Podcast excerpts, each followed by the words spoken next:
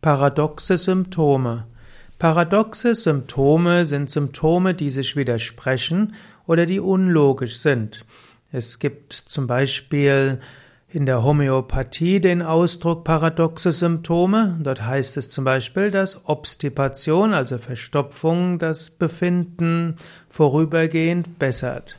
Oder man spricht zum Beispiel bei der Hashimoto-Thyreoiditis, also bei der Schilddrüsenentzündung von paradoxen Empfindungen. Dort gibt es zum einen Müdigkeit, Antriebslosigkeit, Gewichtszunahme und auch Reizbarkeit und Ärger.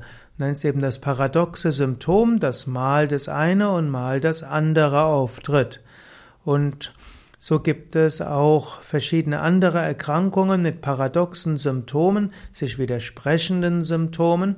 Und man spricht auch von paradoxen Symptomen, wenn man zum Beispiel von der Erstverschlimmerung. Man hat gerade in der Homöopathie, in der Naturheilkunde häufig das Paradox, wenn etwas, wenn ein Medikament anspricht, dann scheint es zunächst die Erkrankung zu stärken. So ähnliches finden wir auch zum Beispiel im Yoga, insbesondere wenn man Yoga intensiv macht. Man weiß zum Beispiel, dass Yoga langfristig die Kopfschmerzwahrscheinlichkeit erheblich senkt. Ich habe jetzt da keine genaue empirische Studie dazu, aber Menschen, die Yoga regelmäßig üben, werden vermutlich zum größten Teil nahezu vollständig beschwerdefrei und diejenigen, die weiter Kopfschmerzen haben, haben es erheblich seltener und auch kürzer andauernd.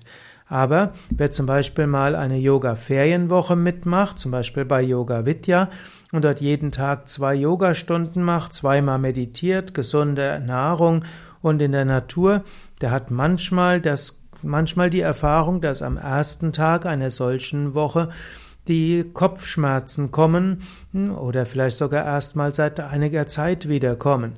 Eventuell ist das auch Entzugserscheinung bei Kaffee, aber auch Nicht-Kaffeetrinker haben manchmal diese, dieses paradoxe Symptom. Es kommt aber nur einen Tag lang als Symptom dafür, dass der Organismus in größerem Maße gesundheitliche Impulse bekommt und am zweiten Tag sind die Kopfschmerzen abgeklungen und danach geht es einem richtig gut. Also paradoxe Symptome können auch als Reinigungserscheinungen und Reinigungserfahrungen bezeichnet werden.